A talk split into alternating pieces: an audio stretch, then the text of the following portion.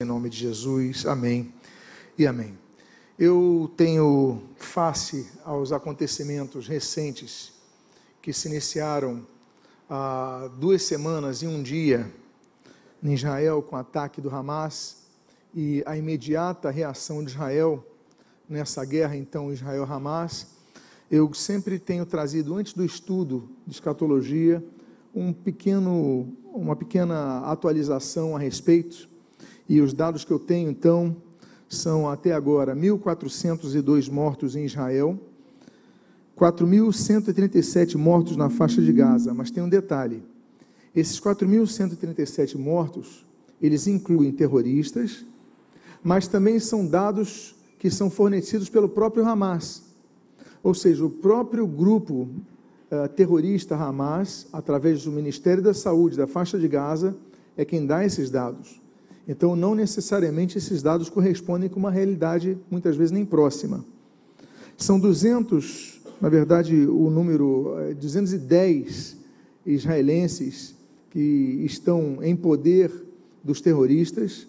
Israel não vai desistir de nenhum dos, dos seus cidadãos que ali estão sequestrados e por isso vai haver uma invasão de, em, em, por terra ainda não se sabe quando, já devia ter acontecido, segundo muitos cálculos e análises, ainda não aconteceu, mas em breve deve acontecer. Foi também por todos sabido sobre o, um bombardeio, um míssil que caiu no hospital, e na verdade é, esse míssil foi um erro dos próprios palestinos, como vários estudos independentes têm mostrado, e não foi um ataque de Israel ali naquele local. E apesar de o Hamas, através do seu Ministério da Saúde, dizer que foram cerca de 500 mortos, o míssil caiu no estacionamento dali do hospital e foram cerca de 10 a 50 mortos. Claro que lamentamos uma morte. Uma morte já é motivo de lamento, mas há uma diferença, é, uma diferença muito grande entre 50 e 500 mortos. Então, esses são os dados. Nós temos 360 mil reservistas convocados em todo o planeta, reservistas israelenses já estão ali na terra, não apenas no sul, rodeando a faixa de Gaza, mas no norte, se, é, defendendo as fronteiras dos ataques do, que vem do Líbano através do Hezbollah. E, enfim, a fronteira é, do, de, do, em Rafah, do, com o Egito, ela foi aberta para a entrada de alguns caminhões ah, com ajuda humanitária. Nós devemos orar pela paz em Israel, nós devemos orar pela paz na Palestina, nós devemos orar pela paz na Ucrânia, nós devemos orar pela paz no Rio de Janeiro.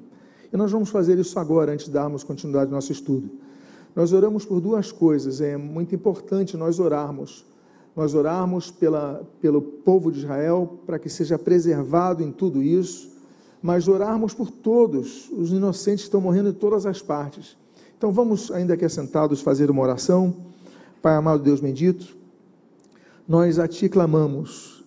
Senhor, protege a nação de Israel dos ataques que têm sido é, traduzidos através de guerras constantes, desde sempre da existência daquele povo, Senhor. Tem misericórdia, Senhor. Sabemos que não dormita o guarda de Israel, como diz o Salmo 121 nós pedimos as tuas bênçãos sobre este povo, na sua manutenção, na sua preservação. E, Senhor, diante dessa reação também, pedimos a preservação, Senhor. Muitas vidas inocentes estão sendo ceifadas, pessoas que não têm nenhuma ligação com Ramais, muitas vezes têm uma oposição ainda que silenciosa para que possam existir, para que possam viver, mas ainda assim, Senhor, nós pedimos, tem misericórdia dessas vidas. Nos lembramos da invasão russa na Ucrânia, tem misericórdia. Nos lembramos da, do estado que nós temos aqui no Rio de Janeiro, em várias capitais do Brasil, em várias cidades do mundo, Senhor, com o crime organizado, Senhor, ceifando vidas. Senhor, nós clamamos pela paz. Traz paz através da mudança dos corações. O que nós pedimos, nós fazemos agradecidos em nome de Jesus. Amém e amém. Meus amados irmãos, então, trazendo esse, essa introdução sempre do quadro atual dessa guerra, nós vamos dar continuidade ao nosso estudo de escatologia, dando continuidade também ao tema de Israel. E vamos falar então do cumprimento, nós falamos da gestação de Israel no último domingo, e nós vamos falar então do cumprimento quanto ao nascimento do Estado de Israel. E foi um nascimento difícil de acontecer. O texto de Ezequiel, capítulo número 37, no seu, na segunda parte do versículo 12, a Bíblia diz, naquela visão do vale dos ossos secos, Eis que abrirei a sepultura de vocês e os farei sair delas, ó povo meu, e os levarei de volta à terra de Israel. Olha que profecia tão explícita. Eu vou tirar vocês das sepulturas. Isso nos remete claramente, de maneira clara, a toda a história de perseguições de Israel, os prógromos, as perseguições, os antissemitismos, e de maneira muito especial, específica na história, o Holocausto quando Israel falou: Perdeu, perdemos a esperança, não há mais perspectiva. E Deus então fala: Eu vou tirar vocês das sepulturas, eu vou fazer vocês saírem delas, ó povo meu. Deus continua chamando Israel de povo meu. E ele falou: E eu vou levar vocês de volta à terra de Israel. Pois bem, como é que essa profecia então vai se cumprir? Temos uma, barreiras burocráticas que vão anteceder esse nascimento no período pré-independência de Israel. Quero lembrar vocês que o povo então começou a emigrar, principalmente as ondas de migração a partir de 1882, falamos sobre isso no domingo passado, e o Império Otomano governava aquela região na época. E o Império Otomano fazia pouco caso da região de Israel, eles estavam preocupados, e eu já citei para vocês, com movimentos de independência do Império Otomano.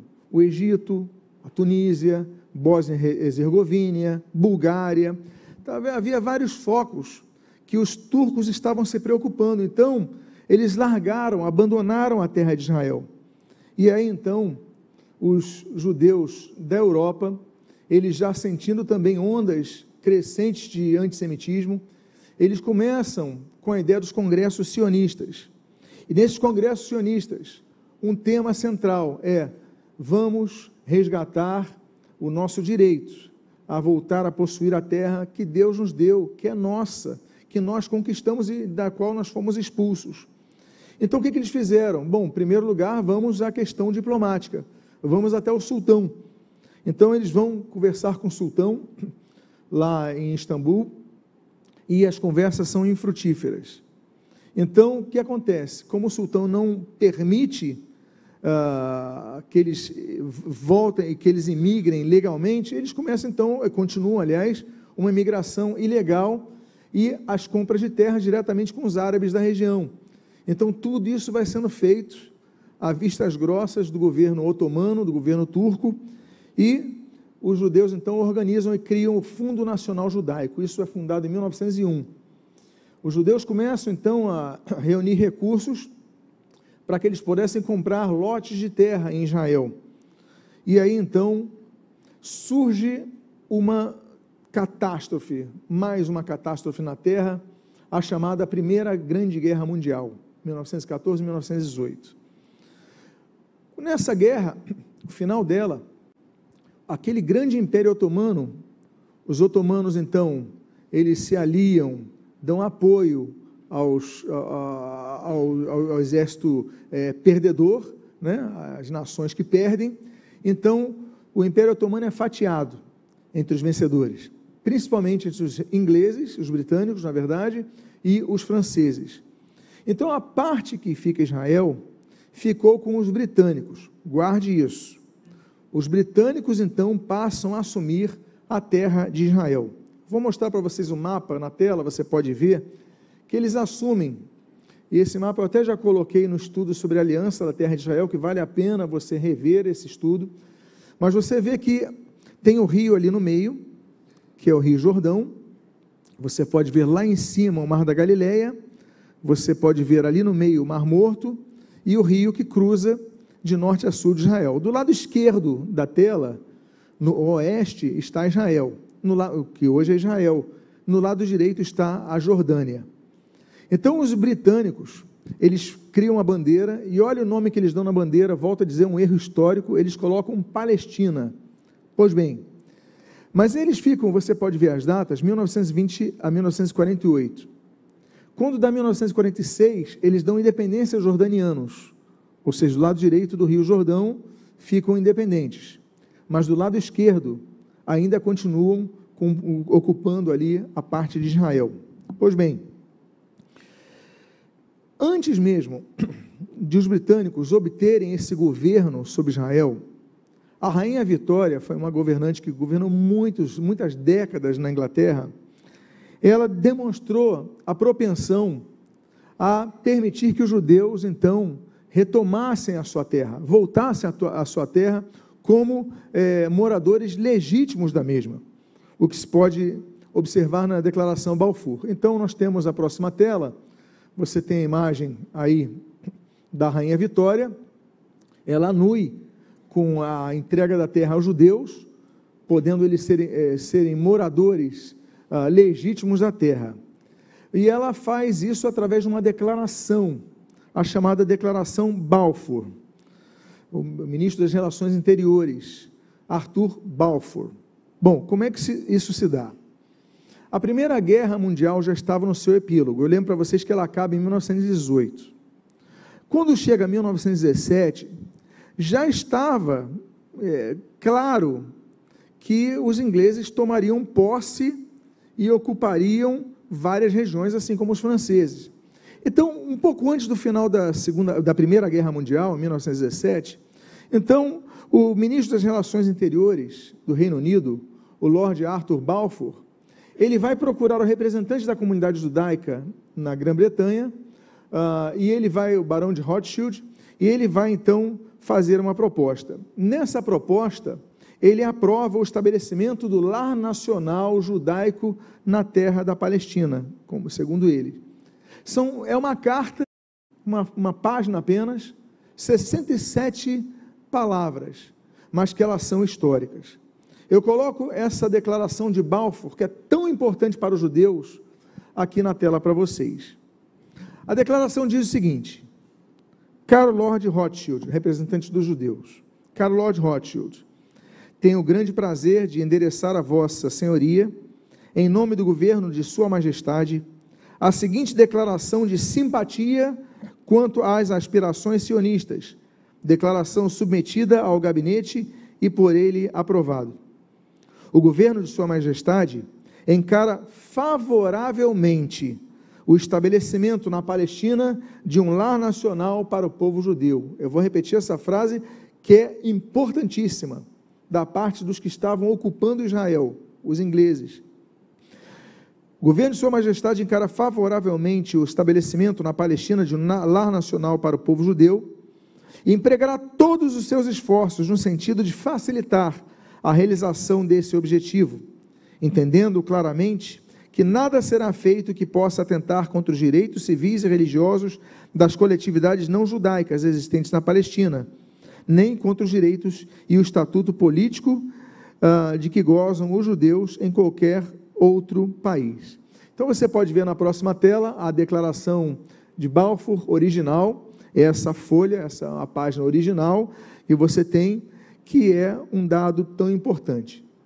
Isso já tinha começado a, a ser aquecido na Grã-Bretanha através do crescimento dos evangélicos dispensacionalistas, como o Lord Shaftesbury, que ele vai escrever, vai fazer um documento 70 anos antes dessa declaração de Balfour e vai publicar no Colonial Time, Times com o seguinte texto: memorando aos monarcas protestantes da Europa para a restauração dos judeus na Palestina. Então você pode ver nessa página é, do, do Colonial Times, esse memorando, onde os, os príncipes protestantes da Europa, eles também chancelam o direito dos judeus de regressarem para Israel. Pois bem, além disso, nas batalhas da Primeira Guerra Mundial, houve uma batalha pela retomada de Jerusalém dos árabes pelos ingleses. E os judeus se aliam ao general Ellenborn. Então, Ellenby, então eles vão fazer essa, essa aliança, vão lutar com os ingleses, e isso também vai favorecer muito, tudo isso favorece muito. Você pode ver a entrada, então, desse general Allenby lá, na, lá em Jerusalém, entrada uma das portas de Jerusalém. Então, nessa época, já se via conflitos. E nessa Primeira Guerra Mundial, face ao, ao, ao, ao apoio dos judeus aos ingleses em lutarem contra os árabes ali na região de Jerusalém, essa luta entre judeus e árabes, ela vai ficando cada vez mais clara. Esses dois grupos que durante centenas de anos eles habitaram pacificamente né, em várias nações do mundo, eles começam então a voltar a ter uma animosidade que eles tinham dado, é, cuja tinham dado uma pausa durante o tempo. Então, e essa animosidade tem sido crescente nos dias de hoje, nas gerações passadas tem sido cada vez mais crescente. Bom, quando o Lord é, Balfour ele faz a declaração, os árabes reagem. E qual é a reação dos árabes? Eu coloquei aqui esse livro de Rebernick, eh, Agatha Rebernick, a questão da Palestina, a declaração de, da declaração de Balfour, a criação do Estado de Israel. Ela foi publicada pela Universidade Católica Portuguesa e o registro diz a reação, sobre a reação dos árabes à declaração de Balfour. Diz assim: os árabes locais, cristãos e muçulmanos, estão dispostos a aceitar qualquer forma de governo que os aliados lhe querem impor, mas nunca, nunca irão tolerar que a Palestina seja dada aos judeus. Eu volto a repetir: os árabes, tanto os muçulmanos como os cristãos, eles dizem: olha, pode ser qualquer forma de governo, a gente aceita, qualquer uma, menos que sejam dos judeus. Então já era notória, já era notório o fato de que os árabes que habitavam na terra de Israel, que começaram a ser chamados posteriormente de palestinos, eles então, eles dizem, não aceitamos o governo de judeu na nossa terra. Você vê como as coisas que nós vivemos hoje, elas não são novas, elas são antigas, elas apenas recrudescem algo que já tem sido fomentado ao longo de décadas e décadas. Agora, por outro lado, essa declaração de, do Lord Balfour, ela aquece o coração da comunidade judaica. Então, a Sociedade de Nações, que vai anteceder a ONU, ela corrobora essa declaração de Balfour na Conferência de San Remo, em 1920. E ela diz: não, olha, nós, da Sociedade de Nações, nós entendemos que sim, os judeus têm direito à sua terra. Então, essa época, final da Primeira Guerra Mundial, ela está sendo favorável aos judeus por causa dessa, de tudo isso que eu expus até agora. Enquanto isso, os judeus continuam comprando terras. O Fundo Nacional Judaico continua recebendo dinheiro dos judeus do mundo inteiro e eles juntam esses recursos, vão comprando terra aos árabes ali que habitavam ali naquela região ou os turcos otomanos que também tinham suas propriedades ali. E dentre os terrenos, nós temos a Universidade Hebraica de Jerusalém, que ela ela tem a sua pedra fundamental colocada em 1918 e é fundada oficialmente em 1925. Você pode ver as imagens aí na próxima tela, da pedra fundamental à esquerda e da inauguração à direita. Pois bem, eu falei para vocês então que essa década, final da Primeira Guerra Mundial, 1917, 1920, 1925, é uma época favorável a Israel. Só que os governos mudam. Só que sai um governo de uma linha, entra o governo de outra linha, e as pessoas mudam as suas políticas. E o que acontece? Começa, começam a surgir ondas antissemitas, principalmente na Europa Oriental, na Alemanha e na Europa Oriental, que elas já existiam ao longo dos séculos, vamos falar um pouquinho sobre isso domingo que vem, mas elas começam então a se tornar não apenas posições populares, mas começam, principalmente na Alemanha, a se tornar leis, as leis antissemitas. E aí começam a surgir, e naturalmente aquela geração dos anos 30, eu falei então de perspectivas positivas, na, nos anos 20, nos anos 30, tudo muda para Israel. E muda diametralmente, de forma diametralmente oposta. As leis antissemitas são claras, são duras, vamos falar sobre algumas delas no domingo que vem, mas na Inglaterra, o governo atual, então, ele começa a mudar a sua posição e aí surge um livro branco. É chamado de um infame livro branco, o terrível livro branco. Quando você fala de, do livro branco para os judeus, eles entendem que é uma desgraça o que o governo britânico fez. O governo britânico então muda a sua posição. Esse, essa imagem que você pode ver em tela é do chamado então o livro branco de MacDonald de 1939. E ele tem ali a declaração política em relação a Israel, na terra de Israel, que eles chamavam de Palestina. O secretário de Estado para Colônias, Malcolm MacDonald, ele elabora esse, esse, essa declaração e ela traz, e, e ele elabora após encontro com delegados árabes. Então, a influência dele em relação aos delegados árabes, pode botar na próxima imagem, por favor? Você pode ver que nessa mesa, dentre os delegados, ele estava, estava com, com Albert, Alfred Rock, George Antonius, Sidney Weil Chamberlain, Lord Halifax e ele, o Malcolm MacDonald. Agora, os demais membros da mesa, delegados, Fuad Sabah, Yaqub Al-Gussain, Musa Al-Alemi, Amin Tamimi, Jamal Al-Husseini e Aui Abdul Hadi. Ou seja, foram somente representantes árabes influenciando esse gabinete no qual integrava o, o, o, citado já MacDonald. E aí então nós temos três declarações terríveis do livro branco para os judeus. Três pontos altamente desfavoráveis. O primeiro deles, no primeiro capítulo, um futuro Estado na região, e esse é o MacDonald, o futuro Estado na região deveria ser governado conjuntamente por judeus e árabes, tendo estes, ou seja, tendo os árabes, prioridade em tal administração, ou seja, não ia ser governado por judeus e árabes, ia ser governado por árabes. Se eles têm prioridade. Então, a jogada política dele era inócua em relação a essa hipocrisia vai ser governado por ambos, mas os árabes vão ter primazia, prioridade. Então não é governado por ambos, é governado pelos árabes. Segundo capítulo. A imigração judaica em Israel se limitaria a 75 mil judeus nos primeiros cinco anos. Depois desse período, os judeus não podiam mais emigrar a Israel, a não ser que os árabes permitissem. Ou seja, ia acabar com os judeus em Israel em duas gerações era para eliminar os judeus ali, porque os árabes não iam permitir. E terceiro capítulo: os judeus não poderiam mais comprar terras em Israel. Ou seja, então você fica onde está não compra mais nada, que agora os árabes vão comprar o resto. Ou seja, era tudo para eliminar os judeus da terra que era deles.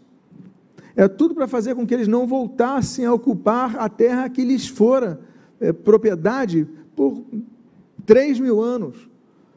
Então, meus amados irmãos, obviamente o livro branco, ele desagrada os judeus, que chamam os britânicos de traidores e cúmplices das perseguições nazistas. Eu quero lembrar vocês que as leis de Nuremberg tornaram 500 mil judeus alemães apátridas, 200 mil judeus austríacos apátridas, nós temos 700 mil, 700 mil judeus que não tinham pátria na própria Europa. Eles precisavam de uma terra. E ali, então, 700 mil não só podem migrar 75 mil. Poxa, 10%, 10% mais ou menos? Absurdo. Agora, tirando que não viriam só da Europa perseguida, como é que ficaria o caso deles? Então, foi uma falta de sensibilidade foi uma jogada política muito grande desse homem, e esse livro, então, ele desagradou os judeus. Agora, ele também desagradou os árabes.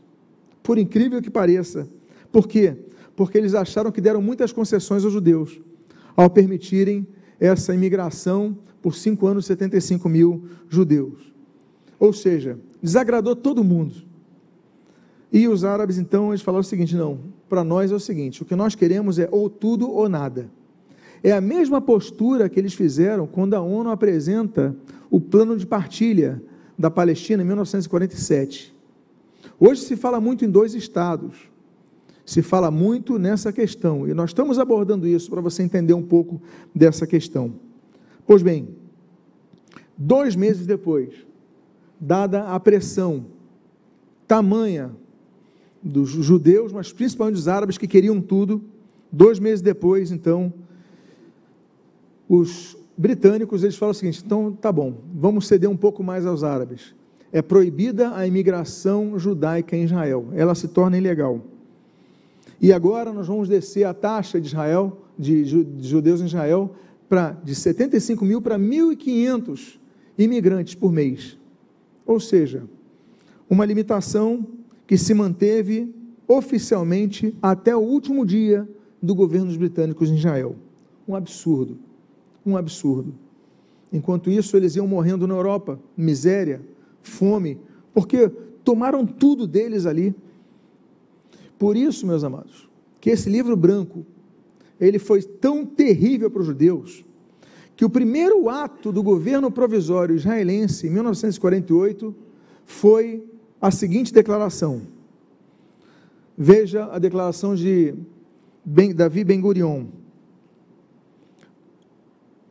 publicação da liderança do governo, no domingo, dia 16 de maio de 1948. Quero lembrar que Israel foi fundado em 14 de maio de 1948. Dois dias de existência de Israel, a declaração do primeiro-ministro, e isso foi publicado no site de Jerusalém Post, de 25 de junho de 2010.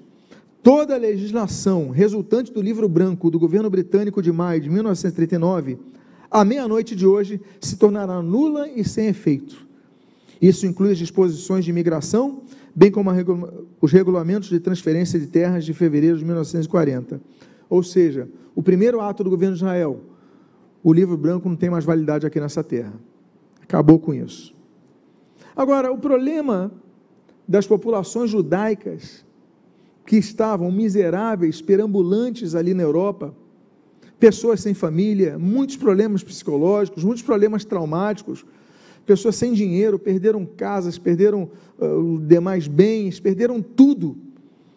Então, esse problema é um problema que pode ser visto de maneira interessante como o antissemitismo ele foi forte para tirar os judeus da Europa. Os judeus da Europa nunca foram bem-vindos ali, salvo um pequeno período na história, nunca foram bem-vindos. Então, nós devemos lembrar o seguinte: a dispersão judaica que foi profetizada na Bíblia, ela não ficaria, ah, não se ateria ao Oriente Médio, àquela região da Ásia, não se ateria à Babilônia, não se ateria ao Egito, mas ela seria geograficamente mais ampla. E o, profeta Jeremias já anunciara a respeito disso, que não seriam apenas mais amplos, mas seriam perseguidos nessas nações. Veja a profecia de Jeremias, capítulo 29, nos versículos 18 e 19. A Bíblia diz: Eu os perseguirei com a espada, a fome e a peste. Farei deles um motivo de espanto para todos os reinos da terra, e os porei por objeto de maldição, de horror, de vaias e de deboche entre todas as nações para onde os tiver dispersado. Porque eles não deram ouvidos à minha voz, diz o Senhor, que sempre de novo lhes enviei por meio dos meus servos profetas, e vocês também não quiseram ouvir, diz o Senhor. Eu vou repetir, e serão objetos de maldição, de horror, de vaia e de deboche para todas as nações, para onde eu os tiver dispersados. Então, os judeus passam a ser perseguidos, onde eles estivessem. O antissemitismo é uma doença, é uma enfermidade miserável que já fora profetizada na Bíblia por Jeremias, de maneira tão clara como nós lemos. Então, ainda que eles tivessem essas vantagens, eles continuaram prosperando, eles continuaram crescendo, eles continuaram sendo pessoas que brilhavam na sociedade, apesar de todas as perseguições, e as perseguições então vão aumentando. As perseguições não apenas governamentais, mas populares, até que surge então a Shoah o Holocausto, o maior e mais terrível de todos os massacres. Os judeus, então, notando o antissemitismo crescente na Europa, eles começam então a se organizar. Um escritor, Theodor Herzl, que escreve o Estado Judeu, 1895, ele fala sobre o direito dos judeus de voltarem a, a estar na terra que era deles, em Israel, na terra de Israel, chamado por muitos de Palestina. Então ele cria o primeiro congresso sionista, 1897, e aí então os judeus começam a se organizar para voltarem para a terra prometida e voltarem ali para é, fazerem kibbutz, organizarem suas colônias, kibbutzim, né, que é o plural. Então você pode ver a foto aí do Theodor Herzl, que é um herói para o povo de Israel, e a foto do primeiro congresso sionista, realizado na Basileia, na Suíça, em 1897. Aquele congresso, então, ele começa, eles adotam o hino nacional. Primeira coisa que eles fazem, Hatik, Hatikva, né, a esperança, a esperança. E também fazem a bandeira do Congresso Sionista. Se você notar a bandeira do Congresso Sionista, olha a semelhança que ela vai ter para a bandeira de Israel. Veja na próxima imagem. À esquerda, à minha esquerda, está a bandeira do Congresso Sionista, você pode ver a estrela de Davi. Dentro dela tem mais seis estrelas de Davi e acima delas uma, para formatar ali o número 7. E no meio de, dessa, dessa estrela, dessa grande estrela de Davi, está o leão de Judá. E a bandeira que Israel adota, sendo um Estado secular, só colocam a sua identidade com a Maguen Davi, e ali então nós temos a bandeira de Israel e já sabemos a origem dela do Congresso da Basileia. Pois bem, nos seus escritos, Herzl, ele vai escrever antes de morrer, em 1902, A Velha Nova Terra, ele vai escrever o seguinte: olha, nós vamos para voltar à nossa terra, mas ela tem que ser uma nação moderna, democrática e próspera. Nós temos que visar esses três pontos, porque o que havia ali era atraso, o que havia ali era miséria, o que havia ali. Então nós temos que organizar para essa nação prosperar. Ela tem que ser moderna, tem que ser democrática. E são pilares que nós vemos na nação do Estado de Israel até os dias de hoje uma luz em meio às ditaduras que rodeiam ali aquela região. Aí você tem a ditadura do Assad na, na, na Síria, aí você tem a ditadura do Al-Sisi, né, que hoje é favorável a Israel, graças a Deus, ali no Egito. Você tem a ditadura do Hezbollah, apesar que o Líbano oficialmente é um país democrata, mas eles não, o exército não enfrenta o Hezbollah, quem governa lá indiretamente é o Irã. Então você tem várias ditaduras ao redor. As primaveras, a primavera não conseguiu depor todas. Então, Israel é um luzeiro democrático naquela região. Pois bem, as negociações, então, é, com o governo otomano não foram adiante. Então, o que, que eles fazem? Olha, vocês não podem ir para Israel, o governo otomano não permite, o livro do McDonald's, o livro branco, ele não permite vocês comprarem mais nada. Então, vamos procurar fazer o seguinte: vamos tirar os, os judeus da Europa? Vamos mandar para outros lugares. Então, meus amados, existem seis propostas que a história registra sobre ideias para os judeus se estabelecerem em seis lugares diferentes. 1903, a primeira proposta é que Israel pode colocar aí o primeiro mapa, Israel fosse então para a Uganda. É uma proposta feita por um secretário colonial britânico, o Chamberlain, e os judeus aceitam inicialmente. Você vê o pontinho vermelho onde fica Israel hoje. Você vê então em azul a Uganda, ali no centro da África, praticamente no centro da África. Era uma meseta de 130 mil quilômetros quadrados, que os britânicos fizeram o seguinte: olha, se vocês quiserem sair então da Europa, a gente dá de presente para vocês. Os judeus, ótimo, queremos sair da Europa, aceitamos. Mas eles enviam uma comissão para lá, eles falam, mas isso aqui não é o que nós, nós queremos. Não é a nossa terra, está muito distante e não, não vamos vir para aqui. Então eles rejeitam essa oferta. Aí depois tem uma ideia realizada por Lenin, Revolução Comunista. Lenin, então, temos a segunda proposta A segunda proposta é o Distrito Autônomo Judaico no canto da Rússia. Israel seria no canto da Rússia, no oblast chamado, uh, enfim, Distrito Autônomo Judaico, como eu já citei para vocês. Então Stalin coloca em prática e através de Molotov ele então começa a enviar judeus para aquela região. Os judeus da Rússia, olha, você então está devendo alguma. Vai para aquela região que a gente é, libera as suas dívidas. Então, começa a jogar os judeus para um canto frio, no extremo oriente da União Soviética, ali os judeus, mas os judeus não aceitam. Hoje em dia esse distrito ainda existe, mas só que 1% da população é judaica. Por quê? Porque todos eles iam para lá e de lá, de alguma maneira, pela China, eles começavam a emigrar para Israel. Ou seja, eles faziam um longo caminho para conseguir a imigração para Israel. Aí surge uma terceira proposta. A terceira proposta na Austrália, numa região chamada Kimberley. É um advogado letão, Isaac Steinberg. Ele compra aquela região e ele fala o seguinte: olha, temos como agrupar aqui 75 mil refugiados da Europa. Ele é um judeu, ele ama o seu povo, ele quer salvar o seu povo, distanciando eles da Europa o máximo possível. Só que ele embarrera a ideia, embarrera numa questão: o governo australiano não permite. Não permite que um povoado de estrangeiros se abrigasse em plena Austrália.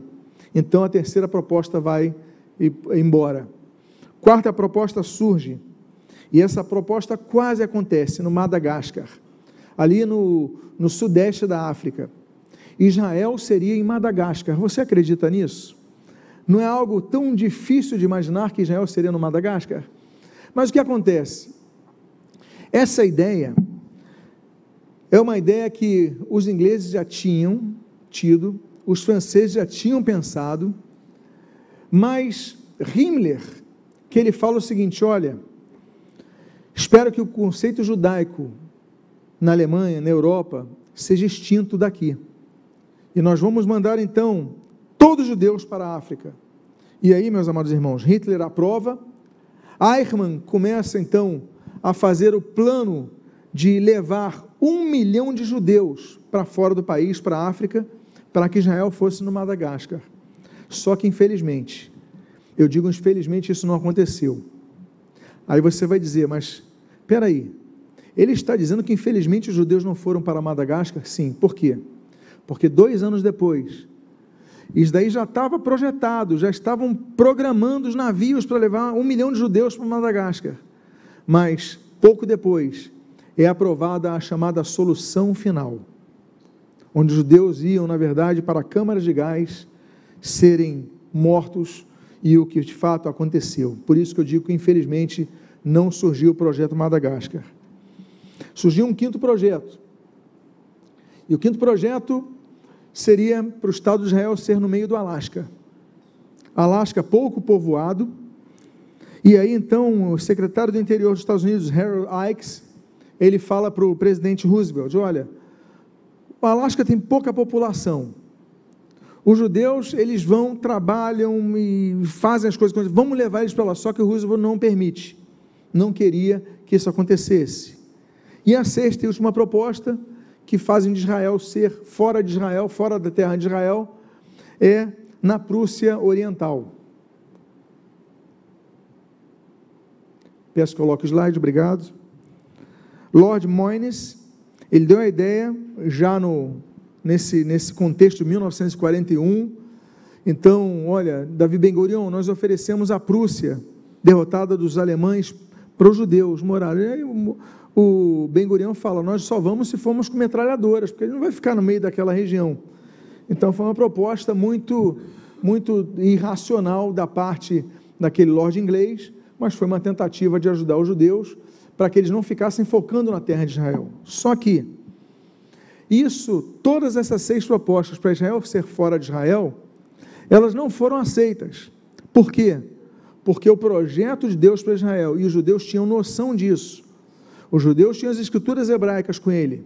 tinham a Tanar com eles, a Tanar com eles. Então, eles tinham a ideia, eles tinham o conceito, eles tinham o entendimento que Deus deu aquela terra de Israel de maneira perpétua para eles, onde eles retornariam depois de serem é, levados às nações.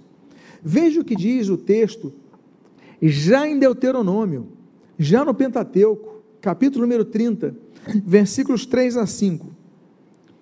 O Senhor, seu Deus, mudará a sorte de vocês, o Senhor, o Deus de vocês, os havia espalhado. Ainda que os desterrados estejam nos lugares mais distantes da terra, desde aí o Senhor, seu Deus, os ajuntará e os trará de volta. O Senhor, seu Deus, introduzirá vocês na terra que seus pais possuíram e dela vocês tomarão posse. Então nós temos as alianças abraâmica, nós temos a aliança mosaica, nós temos a aliança da terra de Israel, nós temos alianças que falam claramente sobre a posse perpétua de Israel na terra prometida. Agora, essa terra está com os britânicos. Eles tomaram dos otomanos no final da Primeira Guerra Mundial. Mas os judeus estão crescendo ali, estão clamando. Acontece o holocausto. Ao entendimento, chegou a hora dos judeus voltarem para sua terra, não para Uganda, não para Madagascar, não para a Austrália, não para a Prússia, não para, para o Alasca, não, é para a própria terra de Israel. Então surge o, o famoso plano de partilha da ONU. Esse plano de partilha da ONU, ele surge depois de fracassadas tentativas dos britânicos em resolver a questão judaica. Então o que, que acontece? Surge a ONU em 1945 e os judeus falam o seguinte: ONU, a partir de agora, os, perdão, os britânicos falam para a ONU: a partir de agora vocês vão resolver isso daí, a gente não vai resolver não. Vocês decidam. A ONU cria uma comissão, Ioniscope, 11 países. Eles falam assim: vocês vão estudar um projeto para os judeus na terra chamada então por eles da terra da Palestina, para resolver essa questão de judeus e árabes. Então essa comissão ela trabalha por cinco meses e depois disso então esse comitê recomenda para uma assembleia, para o secretário geral, para fazer uma assembleia geral. Então ele recomenda para o secretário geral o seguinte: olha, nós recomendamos a criação de dois estados distintos, um para os judeus e um para os árabes, do lado esquerdo do Jordão. E uma área internacional que incluiria as cidades de Jerusalém e Belém, que são vizinhas, como se fosse Rio e Niterói. Pois bem, então os votos foram os seguintes: sete países foram favoráveis aos dois estados, na mesma região, judeus e árabes. São Uruguai, Canadá, Tchecoslováquia, Guatemala, Holanda, Peru e Suécia. Três foram favoráveis a um Estado só, só o Estado árabe: Índia, Irã e Iugoslávia. E teve uma abstenção que foi da Austrália. Desse modo, então, quando ele recebe então o relatório dessa comissão, depois de um trabalho de cinco meses, então Oswaldo Aranha, que era o secretário-geral da ONU, um brasileiro, brilhante brasileiro, nascido em Alegrete, no Rio Grande do Sul, homem magnífico, Oswaldo Aranha, então, ele agenda para o dia 29 de novembro de 1947 uma Assembleia Geral para votarem a resolução de número 181, aprovar o relatório dessa resolução, dessa comissão. Então você pode ver a foto do Oswaldo Aranha, doutor Oswaldo Aranha, e a foto dessa Assembleia que votou a resolução 181 da partilha da Palestina em dois estados ou em um estado. Então, a comissão fala: nós sugerimos sejam dois estados, sete votos. Então, tá bom. Qual foram os resultados? 33 votos a favor, ou seja, 58%, arredondando 60% praticamente, então, dos países votaram que seriam dois estados. 13 votos contra, ou seja, 23%. Ou seja, a maioria dos países árabes e 10 abstenções e um ausente, ou seja, cerca de 20%. Então, essa folha que você está vendo agora a seguir, essa é a folha das assinaturas, e você pode ver, se eu não me engano, na sexta linha, o voto do Brasil favorável à, à, à criação dos dois estados, o Estado judaico e o Estado árabe, lá em Israel. Então, qual foi o mapa que essa comissão elaborou? Resgatando um mapa já de 1937, ela resgata e ela aprova em 1947, e a ONU aprova esse mapa. Assim seria Israel, se os árabes não tivessem discordado e invadido Israel. Se não tivessem feito isso, Israel teria essa composição de 1948. O que está em azul seria Israel, o que está em laranja seriam os Estados Árabes, e ali no meio daquele laranja está Jerusalém e Belém, seria, seriam duas cidades é, coordenadas, administradas internacionalmente. Então, isso seria Israel no dia de hoje. Hoje eles falam para ser naquela época, mas os, os, árabes não aceitaram isso. As notícias dessa resolução chegaram rápida, rapidamente. Por exemplo, o Palestinian Post esse jornal que circulava na Palestina em inglês, diz que a aprovação foi aprovada por mais dois terços dos votos. Então, a segunda imagem, ali em Tel Aviv, é a festa do povo, o povo saiu para festejar essa, essa, esse reconhecimento de que os judeus podiam ter o seu Estado na terra de Israel. Olha que vitória, que bênção. Só que houve quatro reações. Quais foram as quatro reações à aprovação da resolução da ONU? Os judeus, de modo geral, ficaram muito felizes. Claro que eles ficaram preocupados, e Israel ser dividido em três partes separadas. Você pode voltar aquele mapa, por favor? Para voltarmos ali aquela, aquele mapa onde Israel aparece em azul. Então, olha só. Seria muito difícil para os judeus manterem a segurança do seu Estado, com seu exército, dessa forma. Mas eles aceitaram, porque são três partes separadas com, eu vou, eu vou me dirigir aqui para apontar para vocês, é muito estreito, porque aqui seria uma encruzilhada e ali ao norte outra encruzilhada. É muito difícil manter isso é, em, termos, em termos de segurança nacional, mas ainda assim eles aceitaram. Então temos essa reação dos judeus. Segunda reação dos árabes. Os árabes rejeitaram. Por quê? Naquele mapa que eu mostrei para vocês, a maior parte ficou com Israel. Só que isso é uma maldade eles dizerem isso. Que eles falam 54% ficou com Israel. Só qual é o problema? Pode voltar mais uma vez ao mapa? O problema é o seguinte. Pode colocar aquele mapinha de novo. Muito obrigado. Israel está em azul. Mas isso tudo daqui é deserto. Então, na verdade, Israel de terra produtiva só tinha aquele canto dali e aquele, ou seja, esse canto central e aquele canto no nordeste. Isso tudo é desértico. Então, meus amados irmãos, é, eles queriam tudo. A alternativa deles era o seguinte: então, 45% da terra de Israel é desértico. 45%. Praticamente metade do que deram Israel era deserto. Então, duas semanas depois da resolução da ONU, já em dezembro de 47, a Liga Árabe aprova uma resolução ameaçando com intervenção armada qualquer tipo de execução de tal plano. A partir do momento que Israel declarasse independência, declarasse o seu Estado, a Liga Árabe, em dezembro, em dezembro de 47, não em maio de 48, em dezembro de 47, já ameaçou: nós vamos intervir e vamos intervir belicamente. Qual é a reação da ONU? Falei de quatro reações: judeus, árabes, ONU e os britânicos.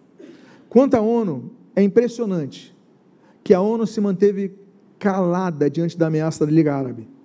Eles não fizeram uma reunião para condenar a ameaça da Liga Árabe, o que foi um absurdo. E a quarta reação dos britânicos.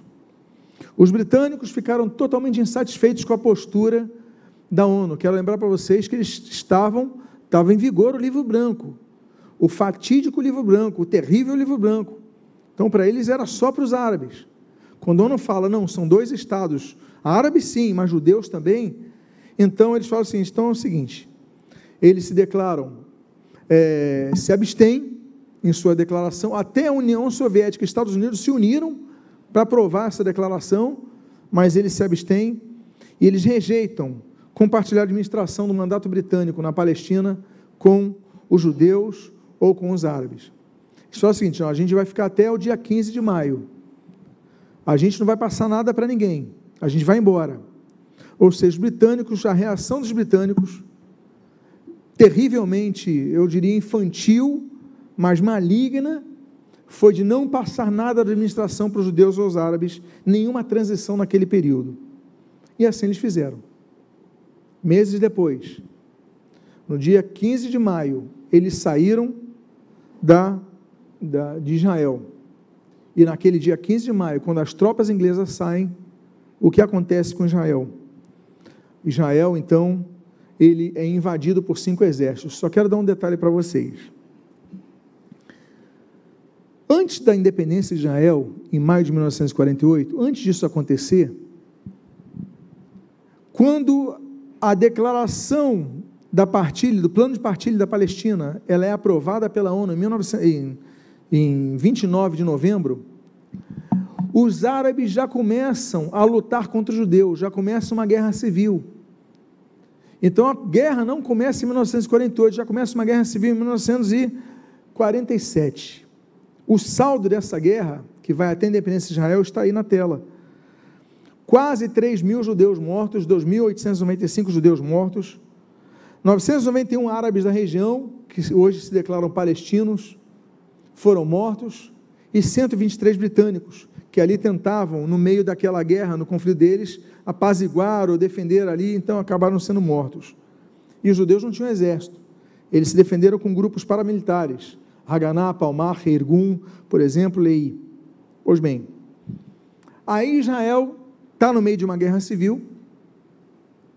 Os árabes são maioria, estão matando muitos judeus. Israel declara a sua independência dia 14 de maio de 1948. Aí que acontece? Exércitos, não agora mais moradores, colonos das cidades árabes lutando contra os judeus. Agora são cinco exércitos de cinco nações. Você pode ver no mapa o que acontece com Israel no dia seguinte à sua independência. O dia da independência é dia 14 de maio. No dia 15 de maio, olha o que acontece. Exércitos do Egito, eles sobem, atacam ali. Exércitos da Jordânia, eles vêm pelo leste. Exércitos do Iraque vêm pela Jordânia. Exércitos da Síria, eles vêm pelo norte, ali na, na região da colina de Golã. Exércitos do Líbano, eles descem do norte para o sul. Todo mundo atacando a região de Israel. Aí você fala: se eu fosse daquela época, se eu vivesse naquela época, se eu acompanhasse os dados em 1948, eu diria o seguinte: acabou Israel. Porque Israel não tem exército.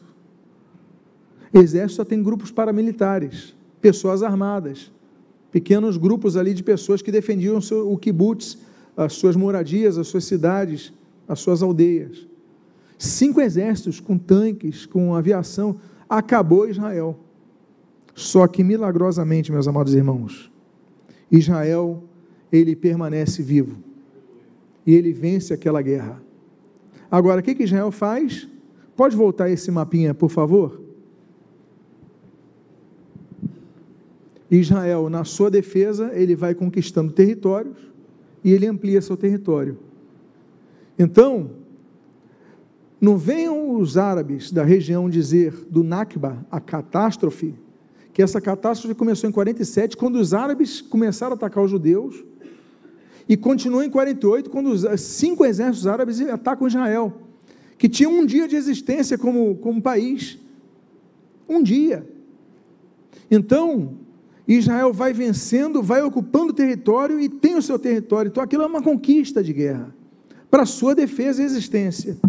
Então, meus amados, no dia 15 de maio, dia 14 de maio, perdão, de 1948, aquela data entraria para a história.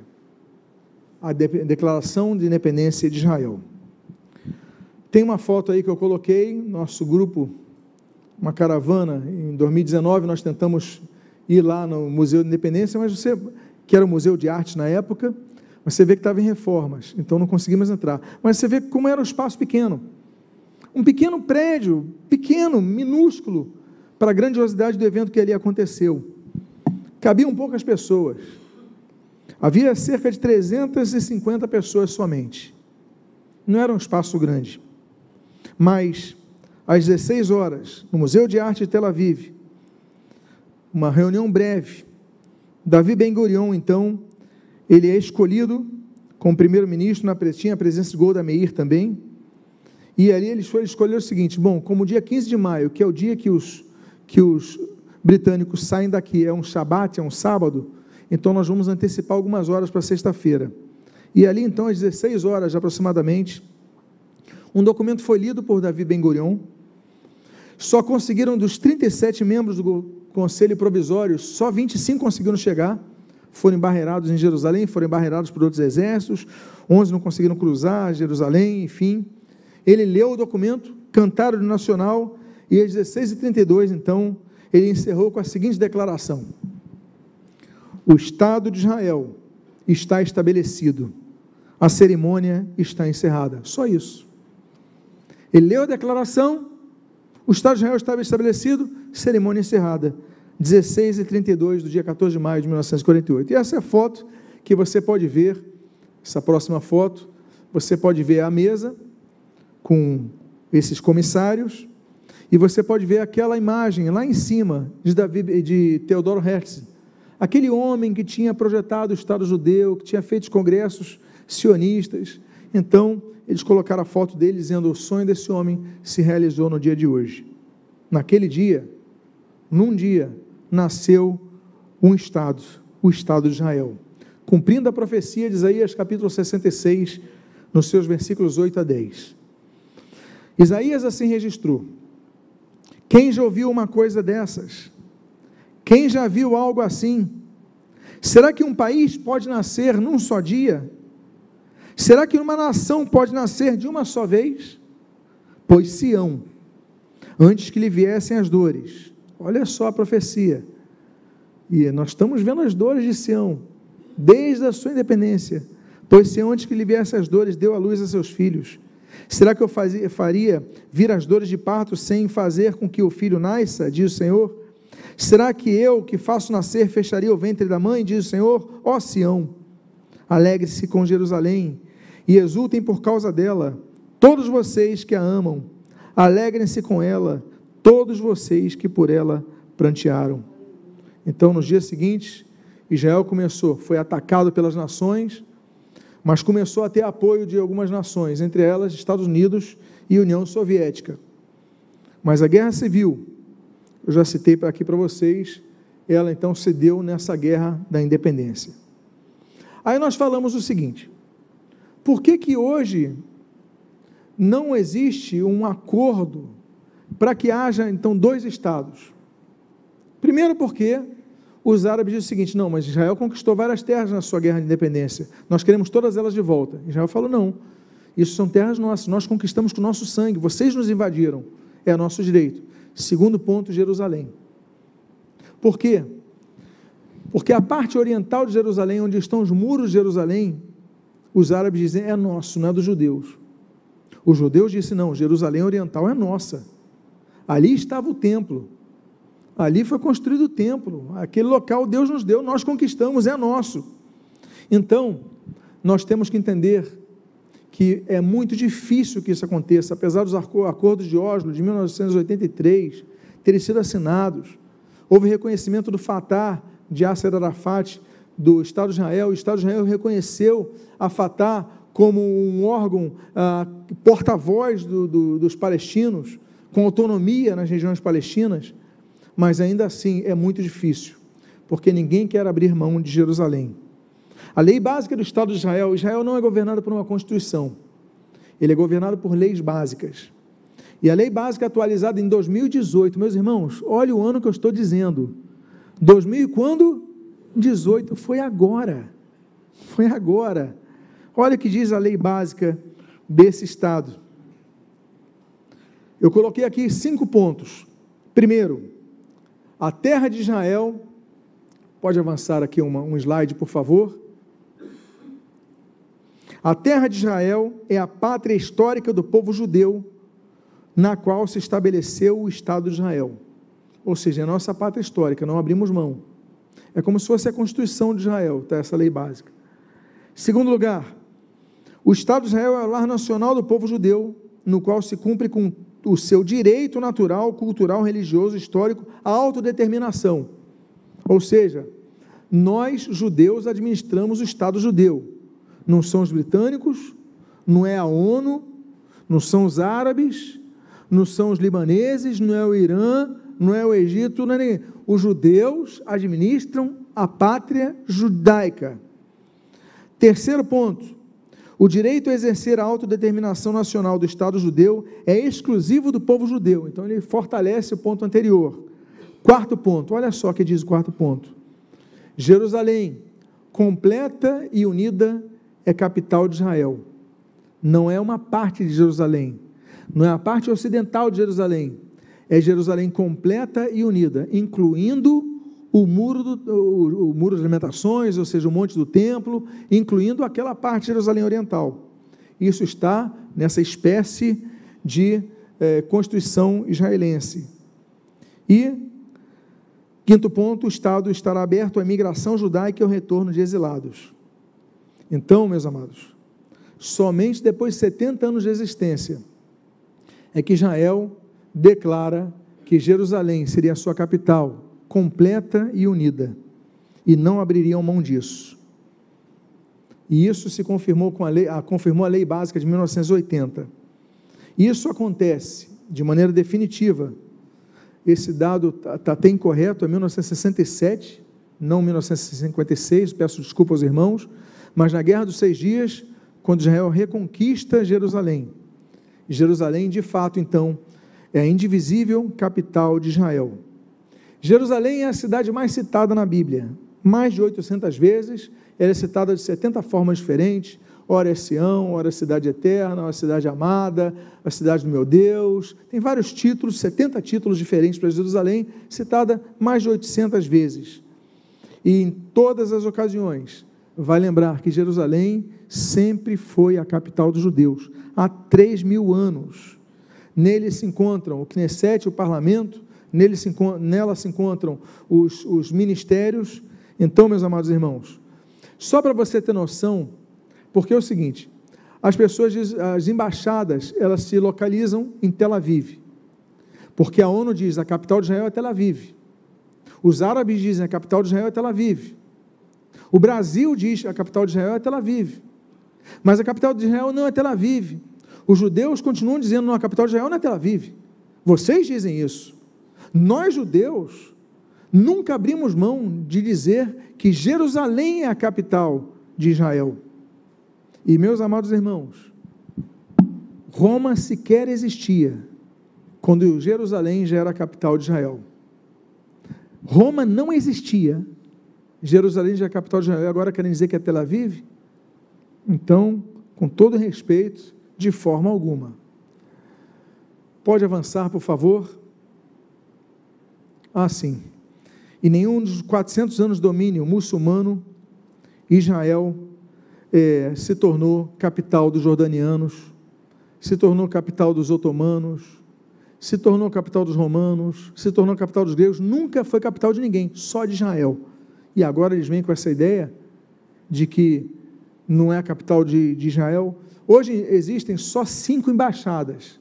Nós temos que aplaudir a Guatemala um pequeno país da América Central, teve a coragem de falar: não, a nossa embaixada vai ficar na capital, que é Jerusalém. Depois disso, os Estados Unidos veio recentemente e colocou, transferiu pelo presidente Donald Trump a sua embaixada para Jerusalém.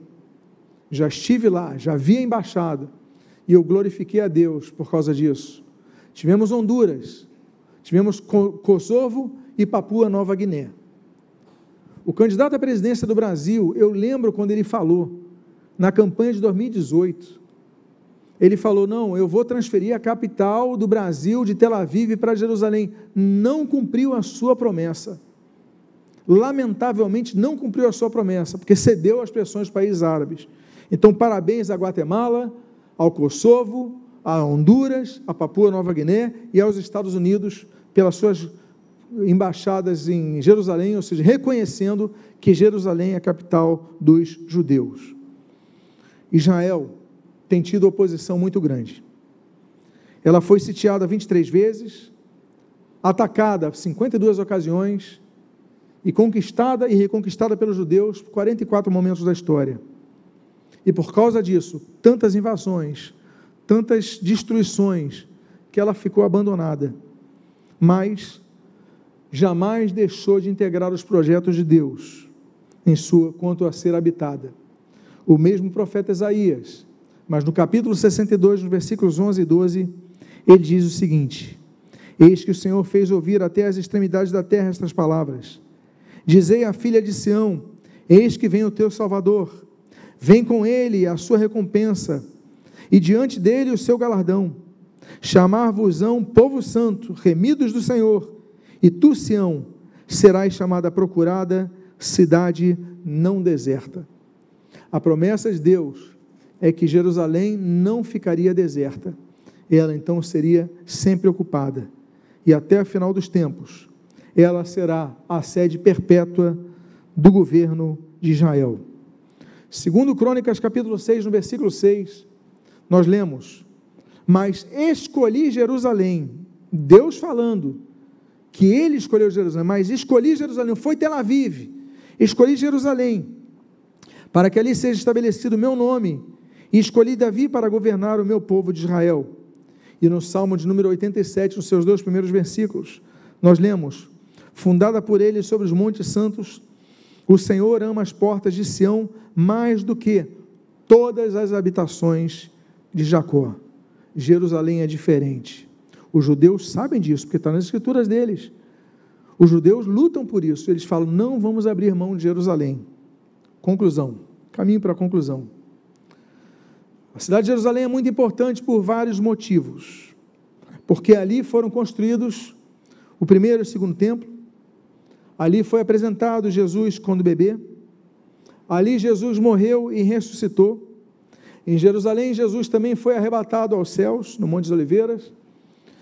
Em Jerusalém foram eh, o Espírito Santo foi derramado sobre a igreja nascente e os eventos relacionados às 70 semanas de Daniel, sobre a qual nós vamos estudar, se iniciaram e serão finalizados em Jerusalém. Em Jerusalém, o anticristo vai violar a aliança com Israel na primeira metade da semana das semanas de Daniel. E Jerusalém será sitiada e invadida no final dos tempos pelos exércitos inimigos. Em Jerusalém também, Jesus voltará pisando definitivamente no Monte das Oliveiras, e estabelecerá ali o seu governo milenial na terra. E sobre a mesma virá a nova Jerusalém. Por isso, que eu encerro o caminho para o meu encerramento, dizendo que se Israel é o centro do mundo, Jerusalém é o centro de Israel e ela é a bússola do mundo, ocupando o papel central nas nações. Eu termino com um mapa do século XVI, 1581, desenhado por um pastor, Heinrich Bütting, que coloca o mapa dos três grandes continentes daquela época, Europa, Ásia e África, e bem no meio ele coloca Jerusalém. Oremos, oremos pela paz em Jerusalém. Eu encerro com o versículo de Ezequiel, capítulo 5, versículo 5, que diz: Assim diz o Senhor esta é Jerusalém. Veja o que ele diz de maneira explícita. Eu a coloquei no meio das nações, com os outros países ao seu redor. Volta o mapinha de Bütting. Volta o mapinha para ver se essa palavra não se cumpre. Eu coloquei no meio das nações. E ali então está esse mapa tão representativo. No próximo domingo, nós vamos continuar estudando sobre a sobrevivência sobrenatural do povo judeu ao longo da história. E que Deus continue abençoando a sua vida de maneira rica e abundante, em nome de Jesus. Vamos.